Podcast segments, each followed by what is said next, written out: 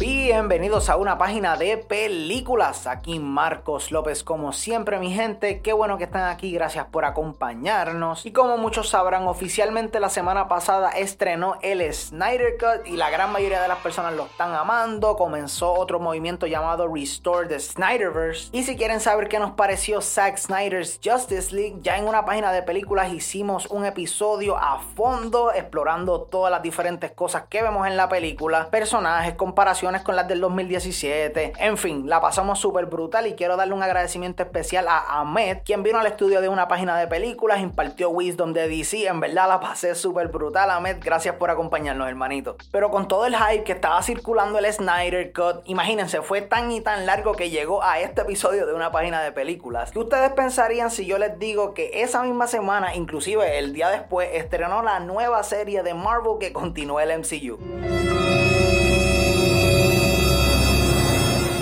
Que parece que medio mundo se olvidó de esta serie.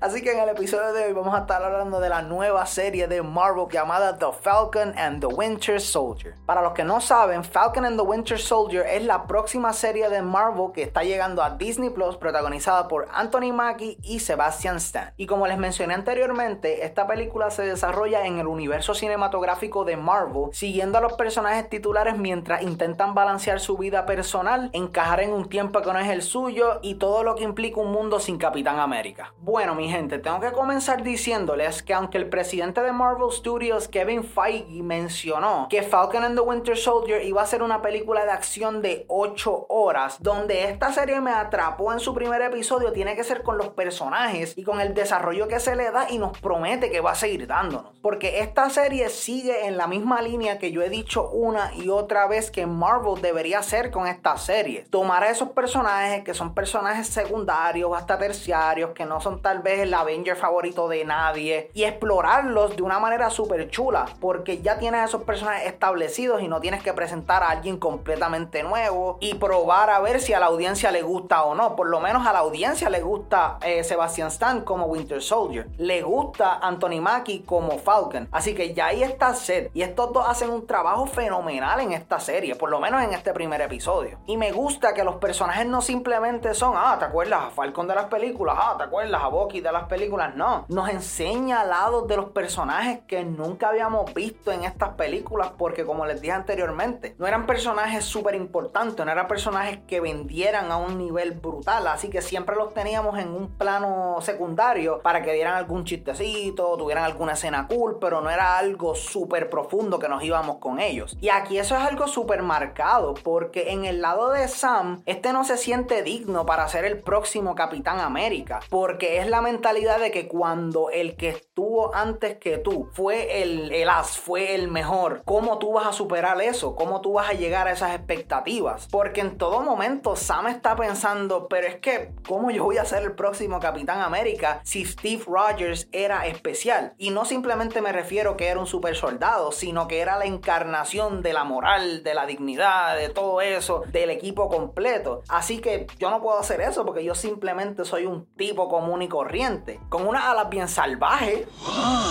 pero común y corriente. Que es algo que muchas personas pueden relacionarse porque cuando tú tomas el puesto de otra persona, tienes que entender que esa persona no llegó a ese puesto y era el duro que es cuando estaba ahí. Tomó práctica, tiempo, adaptarse. Y eso es algo que uno puede relacionarse súper chévere con este personaje. Inclusive hay una escena cuando Sam va a pedir un préstamo que me dio mucha risa, pero la misma vez fue bien sad porque el tipo del banco le dice, ah, tú eres Falcon, ¿verdad? El de los Avengers, diablo, qué brutal, me puedo sacar un selfie contigo, que si esto, que si lo otro. By the way, te voy a negar el préstamo.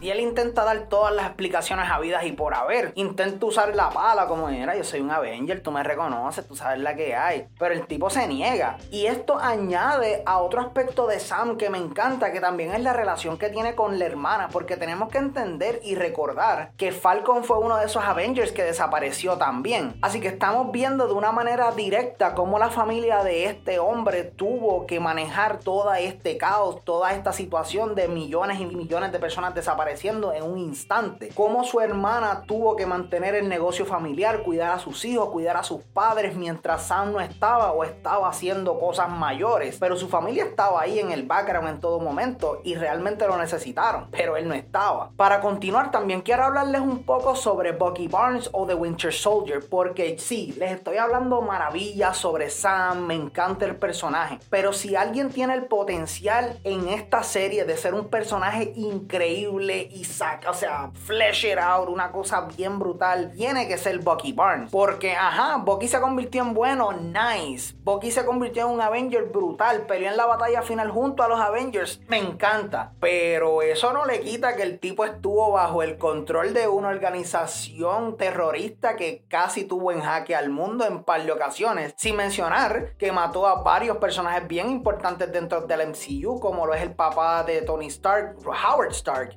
Que eso simplemente no es, que firma aquí, pop, ya no mataste a nadie. No, o sea, eso va a tener repercusiones por el resto del tiempo que este personaje esté dentro del universo cinematográfico de Marvel. Y esto lo vemos súper claro en una escena donde tengo que decirles que Sebastian Stan se la come, porque el tipo actúa de una manera espectacular. Es en una escena específicamente donde Bucky está hablando con una terapista y esta está simplemente, mira, ábrete conmigo, dime qué es lo que te pasa, estás teniendo pesadillas, deja de salir todo, para eso estoy aquí. Y vemos cómo Bucky está con una defensa bien brutal. No quiere admitir nada, mira, yo estoy bien, sí, nada, no pasa nada, no te preocupes. Y las veces que él simplemente se está riendo, sabemos que todo eso es una fachada, porque este tipo, aparte de que tiene un PTSD increíble por las décadas y décadas que estuvo como un asesino por Hydra, también tiene vergüenza, porque vemos que este personaje tiene mucho que ver con muchas otras personas dentro del MCU y que las cuentas no están claras. Pero también complementamos con Bucky y no todo es tan heavy en todo momento. También tenemos una ocasión en la que Bucky está intentando socializar con más personas, incorporarse en el mundo en el que vive y se ve en un date con una muchacha y el tipo es tan y tan old school que es, bien, es bien adorable verlo interactuar de esa manera. Ahora, yo sé que todos ustedes vinieron aquí esperando escuchar de la acción y es que no hay mucho que decir. La acción es bien divertida, bien entretenida y se ve brutal. Los efectos se ven a otro nivel y no hay en ningún momento nada que yo dije, eh, esto se ve que es hecho para televisión. No, para nada. Esto es de la mejor calidad y se nota que el estudio con más chavos del mundo le está tirando todas estas producciones. Algo que quiero enfatizar de la acción o de la serie en general es que vemos el regreso de un villano secundario o hasta terciario del MCU llamado Batroc the Leaper. A este personaje lo vimos por primera vez en el intro de Captain America 2 The Winter Soldier. Y honestamente, que esté este personaje ahí también de la manera en la que son ejecutadas las escenas de acción, hacen que la película tenga unas vibras increíbles a The Winter Soldier, que en mi opinión es la mejor película de Marvel. Y si el resto de la serie va a seguir este formato, definitivamente Marvel tiene otro éxito entre las manos. Pero en resumen, mi gente, The Falcon and the Winter Soldier comienza de una manera muy, muy sólida. Tiene personajes sumamente interesantes, acción de primera y se desarrolla en un universo que está corriendo y ya sabemos que las historias dentro del mismo siempre tienen mayores consecuencias. Así que estoy bien motivado por ver por dónde se va esta serie. Como les mencioné, The Winter Soldier es mi película favorita del universo de Marvel, así que si nos quedamos con este mismo flow, con estas mismas vibras, esta es una serie que me voy a disfrutar al 100%. Honestamente yo siento que debieron haber cambiado la fecha de este estreno porque hay tantas cosas que las personas están esperando que son que son bien grandes, que el primer episodio de Falcon and the Winter Soldier siento se perdió entre el algoritmo y todo el internet y literalmente lo único que vimos fue el meme de ese final. Tú sabes de lo que te estoy hablando.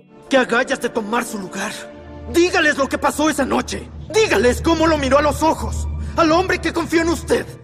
Y con eso llegamos al final del episodio de hoy, mi gente. Espero que se lo hayan disfrutado y como siempre, gracias por el apoyo. Nada de esto estaría pasando si no fuese por cada uno de ustedes. Son los duros. Y si te gusta lo que hacemos aquí en una página de películas, si quieres apoyarnos de una manera un poco más directa, Anchor implementó algo que se llama Listener Support, donde ustedes, el público, pueden apoyarnos con tan solo un pesito al mes. Le dejamos los links abajo, mi gente. Gracias por chequearlo. Gracias por el apoyo. Si tienen alguna recomendación o tema para el programa, no duden en escribirnos a nuestro email que es a una página de películas a gmail.com o seguir nuestras redes sociales que estamos en todos lados también como PD Películas, allí a la orden. Se me cuidan mi gente, así que recójanse todo y vámonos para el cine.